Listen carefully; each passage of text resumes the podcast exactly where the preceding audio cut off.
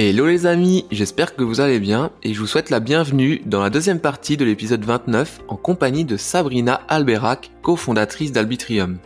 Avant d'aller plus loin, je vous invite à écouter la première partie, sortie jeudi dernier, afin de bien comprendre de quoi on parle ici. C'est tout pour moi et je vous laisse dès maintenant avec la suite de la conversation. Comment, en tant qu'expert euh, qui arrive voilà, pour, pour améliorer ces, tous ces points-là, on arrive, à prendre une posture et se dire euh, ça c'est potentiellement la bonne solution sans, sans imposer sa solution et en laissant faire les choses Est-ce qu'il n'y a pas un défi là-dedans? Alors si, je pense que euh, l'une euh, des premières solutions, en tout cas, ça va être d'écouter les personnes âgées. Nous, on les interroge. On a des questions qui sont effectivement fermées, mais on a de nombreuses questions ouvertes. Et là encore, les meilleurs experts du vieillissement, ce sont les personnes âgées elles-mêmes. Donc on va les interroger sur les solutions qu'elles aimeraient voir mettre, euh, être mises en œuvre, en tout cas dans leurs établissements. déjà, on, part euh, d'une écoute active des, des, personnes âgées, des résidents. Et la deuxième, euh, nous, la deuxième solution qu'on a trouvée, c'est qu'aujourd'hui, on a déployé notre démarche libre jusqu'au bout de sa vie dans à peu près 130 établissements. Donc on a une base de données assez énorme en termes d'actions positives qui ont été menées au sein de ces établissements pour améliorer la qualité de vie des résidents, des professionnels et des familles. Donc l'objectif c'est pour nous c'est de dégager finalement des, euh, corrélations entre les établissements où certaines actions vont fonctionner et d'autres établissements où ces actions vont moins bien fonctionner en fonction de euh, la nature de l'établissement, sa situation géographique, si on est en milieu urbain, rural ou, selon le, le moyen, c'est-à-dire le niveau moyen de dépendance des résidents. Et nous, du coup, maintenant, effectivement, on a en tout cas euh, une bonne expertise grâce à toutes les personnes qui sont entrées dans la démarche, ce qui fonctionne et ce qui fonctionne moins bien, ce qui fait que les actions positives que nous allons proposer ou que nous proposons aux établissements sont toujours très adaptées à leur nature et à leurs besoins.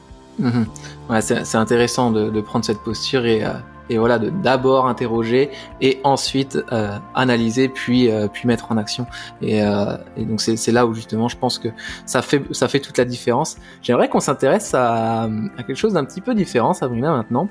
C'est les freins à la à la vente entre guillemets, en tout cas voilà à la prospection. Euh, déjà comment vous les lever s'il y en a? Comment vous les levez? Et bah, combien de temps parce que ça, c'est des choses, je pense, qui sont importantes de faire comprendre. En combien de temps vous allez réussir à, en moyenne, hein, puisque forcément euh, chaque euh, chaque contrat est différent, mais en moyenne, en combien de temps vous allez signer un contrat avec une association, un EHPAD, enfin voilà. Euh, sacré challenge pour nous. Alors si on peut faire bénéficier les autres entrepreneurs de notre euh, expérience, notre petite expérience, ce sera avec plaisir. Euh, donc nous, on a été créé en 2018. Donc on a eu plusieurs stratégies en tout cas pour faire connaître notre entreprise sociale, notre service qui est un service innovant aussi. C'est une innovation sociale qu'on propose. Donc là aussi, c'est le fait de faire connaître une solution, d'en expliquer les bénéfices parce qu'effectivement, les établissements vivaient très bien ou pas, mais en tout cas, il vivait euh, sans euh, arbitrium et libre jusqu'au bout de sa vie jusqu'à présent. Donc, faire comprendre en quoi finalement cette démarche va vraiment pouvoir les accompagner dans l'amélioration de la qualité de vie des personnes âgées. Alors, les difficultés que nous, on a eues au début, c'était qu'on nous disait c'est super ce que vous faites, c'est vraiment génial, mais c'est pas notre priorité. Et euh, on peut tout à fait comprendre. Hein. Euh, la priorité des directeurs, c'est euh, la gestion du turnover, c'est l'absentéisme, euh, c'est la gestion des plaintes des familles. et ça a été notamment une crise sanitaire qu'on connaît tous. Donc effectivement, ça a bien ralenti en tout cas notre activité au départ. Et on, a commencé en tout cas à planter des petites graines. Donc au début, puisqu'on on avait du mal à sensibiliser sur le respect des libertés, puisque ce n'était pas une priorité à ce moment-là, en 2018, eh bien on a commencé à se dire on va aider les directeurs, mais d'une autre façon. Donc on a créé euh, une plateforme qui s'appelle Entraide Pro, qui est un site qui permet de mettre en relation euh, euh, des pairs euh, du, du, domaine médico-social et, et, sanitaire pour échanger sur leurs problématiques à la fois euh, organisationnelles et éthiques. Et euh, petit à petit, finalement, on s'est fait nos, notre petit réseau, on a organisé des webinaires sur les questions du, du, respect des libertés, et puis on a engendré un petit mouvement, en tout cas à, à, notre échelle, hein, bien évidemment, dessus. Et au final, bah, il y a eu donc la crise sanitaire qui, vous le savez, a, mis, a remis finalement sur un peu sur le devant de la scène la privation de liberté des personnes âgées avec euh, des droits de visite euh, limités, voire interdits dans de nombreux établissements, des sorties euh, aussi interdites, etc. Donc finalement, là, la liberté a été un petit peu remise euh, au, au, centre des priorités et encore plus avec aussi euh, crise euh, engendrée aussi par la publication du livre des Fossoyeurs où il y a eu, en tout cas pour le grand public, de nombreuses révélations sur le système, en tout cas des établissements ou de certains établissements, je dis bien certains, ouais, en France. Finalement, d'avoir lancé en 2018 et puis la crise, ça vous a permis peut-être de, penser la, solution. Alors, je sais que des suppositions, et tu vas me corriger, je, suppose, mais de lancer la solution euh, vient la crise, euh, vient voilà la, pandémie. Faut se réadapter. Euh, vous trouvez une solution, vous lancez, vous lancez voilà la, la plateforme où, où, les professionnels peuvent échanger entre eux. Mais finalement, à la sortie de cette crise-là, on se rend compte de l'importance des libertés et finalement vous retournez sur votre euh, activité de départ. En fait, le projet de départ, c'est un petit peu ce qui s'est passé. C'est ça. Je pense que on, était peut-être un petit peu euh, précurseur, en toute humilité, hein, sur cette sur cette question-là en tout cas mais on était prêt bien avant la crise, mais finalement on a eu besoin de nous pendant et après la crise. Euh, effectivement, ça nous a bien aidé. En tout cas, on a planté des graines, mais en tout cas, ces graines, elles ont quand même mis du temps à germer, euh, puisque nous, on a, on a pu faire nos premières signatures euh, de contrat un an et demi. En tout cas, la première signature qu'on a eue, c'était un an et demi après avoir eu notre premier prospect, en tout cas. Donc, c'était très, très, long, donc à deux doigts d'abandonner, en se disant, bah, c'est peut-être juste qu'il n'y a pas de, besoin en fait dessus et qu'on qu'on a pensé euh, finalement une solution euh, qui sert aux personnes âgées, puisque c'est surtout les personnes âgées qu'on avait interrogées, mais peut-être pas aux directions des établissements. Et euh, finalement, après, on a, tu le disais tout à l'heure, le réseau c'est très important, l'écosystème qu'on cultive aussi, et on a intégré aussi un incubateur qui a un peu tout changé pour nous. C'était l'incubateur 21 euh, de l'innovation sociale de la Croix-Rouge française, et l'avantage de cet incubateur, c'est euh, euh, qu'il donne accès au terrain. Donc, on a pu expérimenter notre solution euh, sur quatre établissements de la Croix-Rouge française, euh, vraiment en situation réelle. Donc les portes nous étaient grandes ouvertes euh, et ça a été un succès. Donc les quatre établissements étaient euh, hyper satisfaits de la démarche et euh, il a été décidé donc de déployer cette démarche à tous les établissements de la Croix-Rouge française, soit 43 euh, EHPAD et résidences autonomie au total. Et là, ça a forcément emmené aussi d'autres acteurs à s'engager parce que quand tu es un acteur institutionnel et aussi engageant de la Croix-Rouge française, bah, ça te légitime aussi et ça donne confiance aux autres pour s'engager dans une démarche d'innovation sociale. Mmh. Oui, c'est sûr que c'est important d'avoir euh, d'avoir ce soutien et puis cet élan au départ, un petit peu euh, ce petit ce petit boost, on va dire, euh, qui, qui permet de, de, vous lancer et tant mieux. Je te propose qu'on passe à notre dernière rubrique, Sabrina. Je lance le jingle dès maintenant et on se retrouve derrière.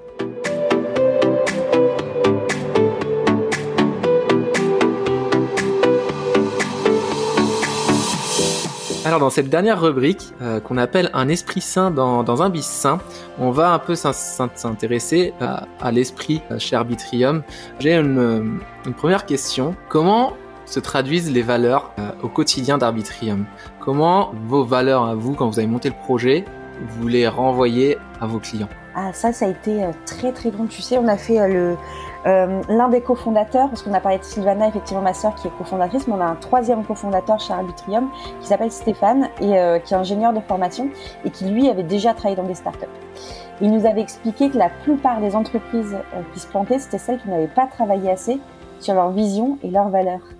Et euh, nous, on se rendait pas compte à quel point c'était important parce qu'on avait tout en tête, on savait où on voulait aller. Et figure-toi qu'on a mis un an à construire notre vie tout même. Alors, c'est-à-dire un an et demi pour signer, un an pour faire notre vie tout même. On est très lent, c'est vrai, mais euh, c'était très important au final. Je m'en rendais vraiment pas compte au, tout départ, mais euh, à chaque fois qu'on a un doute, une question sur est-ce qu'on euh, veut aller dans ce sens-là ou pas, on reprend notre vie tout même on se dit euh, est-ce que c'était notre vision de départ? Est-ce que c'était nos objectifs? Et en fait, euh, on a tout de suite la réponse euh, en, en relisant notre document de départ qui n'a pas été modifié puisque les valeurs sont inchangées. Et nos valeurs, c'est vraiment en fait on a on a une vraie envie d'être utile à notre échelle. le but c'est pas de tout révolutionner ou de dire comment les, les choses doivent être doit être faite, c'est d'apporter notre expertise et de savoir finalement utiliser l'expertise des autres aussi, des personnes âgées, des proches, des professionnels. Ça, c'est notre métier aussi, c'est de pouvoir finalement rassembler toutes ces expertises et euh, les, aider finalement euh, à, synthétiser toutes les idées qui existent déjà sur le terrain. Ça, c'est aussi no, notre métier. Et euh, du coup, dans un monde idéal, finalement, bah, Arbitrium n'existerait plus parce que euh, bah, les personnes âgées seraient totalement libres euh, et qu'il n'y aurait plus d'injonction, en tout cas, et de présomption d'incompétence qui pèserait sur elle. Malheureusement, on en est encore loin, puisqu'il y a plus de 30 ans de militantisme hein, sur euh, la liberté des personnes âgées, et euh, bah, on l'a vu encore une fois avec la dernière crise sanitaire, mais on peut très vite remettre en cause ces droits fondamentaux envers une partie de la population. Euh, donc voilà, ce militantisme doit continuer en tout cas. Et pardon. C'est marrant, c'est important justement que que tu parles de, de, militant, de militantisme, en fait, parce que je trouve que c'est un, mot fort et, euh, et ça montre à quel point justement euh, c'est d'abord ces valeurs-là, même si vous les aviez pas mis sur papier, en fait c'est d'abord ces valeurs-là qui ont fait que le projet s'est lancé et c'est pas l'inverse, c'est pas de se dire profiter d'une une situation, on va dire, un peu euh, bah, instable et, euh, et, se positionner. Non, c'est d'abord euh, ce besoin-là et je pense que ça vient, c'est quelque chose d'assez profond chez vous, chez toi comme ta sœur, je suppose. Oui. Finalement, on va dire l'articulation, elle, se fait assez rapidement entre est-ce qu'on est juste des, des, des, personnes qui sont dans l'utopie? Parce que ça aussi, forcément, on nous le dit au départ, hein, quand on veut faire de l'impact social. je sais que les premières réflexions qu'on a eues, nous, c'est mais ben non, en fait, euh, bah, changer en fait de, statut parce qu'on peut pas faire euh, un business avec euh, du social. Ça a été les premières réflexions qu'on nous a données. Euh, du coup, euh, forcément, ça challenge aussi. Et on veut montrer qu'on peut avoir un modèle économique qui soit tout à fait euh, social et solidaire et avec des, des, vraies missions et des valeurs qui soient aussi d'utilité publique. Et c'est ce qu'on fait finalement. Notre objectif, c'est de se dire, OK, au départ, on peut avoir des, des, subventions publiques pour nous aider au démarrage, pour, pour créer finalement de l'innovation sociale. Mais nous, ce qu'on a envie de faire, c'est de, de pouvoir finalement avoir un modèle économique qui soit pérenne avec euh, justement euh, moins de subventions, mais euh, beaucoup plus de vente de produits et de services parce que on crée de la richesse, on crée de la valeur et on crée un fort impact social aussi. Et c'est ce qu'on essaye de, démontrer aussi avec notre modèle qui est un petit peu hybride aujourd'hui. Voilà, l'ESS, en même temps une SARL, en même temps Agréisius. Donc voilà, on essaye d'innover aussi finalement sur ce statut un peu hybride. Mais c'est, vous avez, raison et je pense que vous avez déjà un peu donné une bonne réponse à toutes ces personnes qui vous disaient que ce n'était pas possible euh, d'allier business, social. Tu vois, comme quoi euh, c'est euh, c'est une preuve de plus, j'ai envie de dire, et, et c'est très bien que, vous l'ayez fait. On va arriver vers la fin de notre podcast, Sabrina. Mais avant ça, j'ai une petite une petite question plutôt légère, on va dire, pour terminer ce, podcast. Je sais que voilà, je reviens un petit peu sur cette idée-là, mais vous travaillez en famille, tu travailles avec ta sœur. Bon, vous avez d'autres aussi. Vous n'êtes pas que toutes les deux, mais en tout cas, voilà, en tant que décisionnaire, vous êtes, euh, vous êtes toutes les deux décisionnaires. C'est comment de travailler avec sa sœur? Est-ce qu'il y a des avantages? Sans doute. Mais est-ce qu'il y a des moments, justement, des situations dans lesquelles peut-être que si c'était pas ta sœur, ce serait plus facile? Je fais attention à ce que je vais répondre parce que je sais qu'elle va écouter ce podcast. Bien sûr, bien sûr. Euh, euh, en fait, c'est vrai qu'il y, y, a vraiment des avantages et des inconvénients. L'avantage, c'est que bah, du coup, ça va vite parce qu'on se connaît par cœur. Euh, et qu'on n'hésite pas euh, à se dire les choses aussi. Et en même temps, bah, il y a l'envie de protéger aussi euh, bah, sa sœur et, et, du coup de, de, faire attention aussi à ce qu'on dit, à la manière dont on va le dire, etc. Donc c'est, ça dépend vraiment des moments. Et par contre, on a vraiment appris euh, à travailler ensemble parce qu'on a deux façons complètement opposées de fonctionner, de réfléchir, de mettre en place des process. Euh, euh, J'aime travailler dans l'urgence, Ivana a besoin que ce soit préparé. Enfin, c'est un petit exemple qui peut créer aussi des conflits parce que là encore, c'est euh, juste des perceptions qui sont différentes de travailler. Mais comme on travaille sur les perceptions, bah, nous aussi on apprend à bien dialoguer, à communiquer dessus. Donc euh, oui, il y y a, vraiment des avantages aussi. Moi je trouve que, en tout cas maintenant, on a trouvé notre rythme. Ça a mis un petit peu de temps aussi. Et euh, le fait aussi d'avoir des salariés supplémentaires, ça structure aussi l'entreprise. C'est-à-dire qu'on peut plus faire comme on faisait avant. Donc forcément, ça structure et ça aide aussi notre relation. Et puis après, il y a aussi la distinction. Bah, tu as ta collègue au travail et puis tu as ta sœur à 17h30 ou 18h quand, quand tu Bien passes à autre chose. C'est important. C'est vrai qu'il y, y a, cette idée aussi. C'est important de séparer euh, vie pro, vie perso. Mais voilà, ça reste un défi et c'est pour ça que je te posais cette question parce que mine de rien, il y a toujours de l'affect qui rentre en jeu dans, surtout dans des prises de décision. Et je pense que voilà, c'était c'était important pour ceux qui potentiellement auraient l'idée de lancer un projet en famille, voilà, qui sachent que euh, c'est c'est pas mauvais, mais c'est pas non plus toujours euh, très facile. Voilà, il y a, y a du bon et du moins. Et puis petit conseil, peut-être supplémentaire, c'est que nous on est trois cofondateurs, donc euh, finalement à chaque fois qu'on vote, euh, il n'y a jamais d'égalité. Donc ça, c'est vrai que c'est important. Faut y penser aussi. c'est des choses que, ouais, quand il y a des décisions binaires à prendre, bah, de toute manière, vous êtes trois, donc faut, faut faire les choses bien.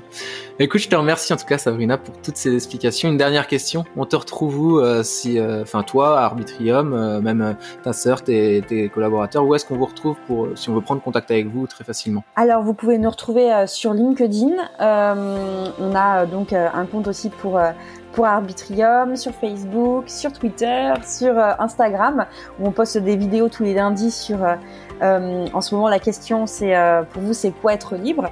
N'hésitez pas à nous contacter aussi si vous voulez répondre à cette question. Euh, et voilà, et vous pouvez nous contacter aussi sur l'adresse contact@arbitrium.fr. On vous répondra avec grand plaisir aussi. Eh ben écoute, c'est super. Je mettrai tous ces liens-là dans la description comme d'habitude pour que ce soit encore plus facile pour eux de, de vous retrouver. Sabrina, je te remercie pour tes explications, pour, euh, pour ton temps, pour ce beau projet que vous avez lancé et que, que je souhaite de, de, continuer encore longtemps. Écoute, je te laisse le mot de la fin. Moi, il me reste juste à, à te souhaiter une très bonne journée. Merci beaucoup, Robin, pour euh, ton intérêt pour, euh, pour notre projet et euh, pour ta curiosité. Et ouais, écoute, c'était avec grand plaisir. À bientôt. À bientôt.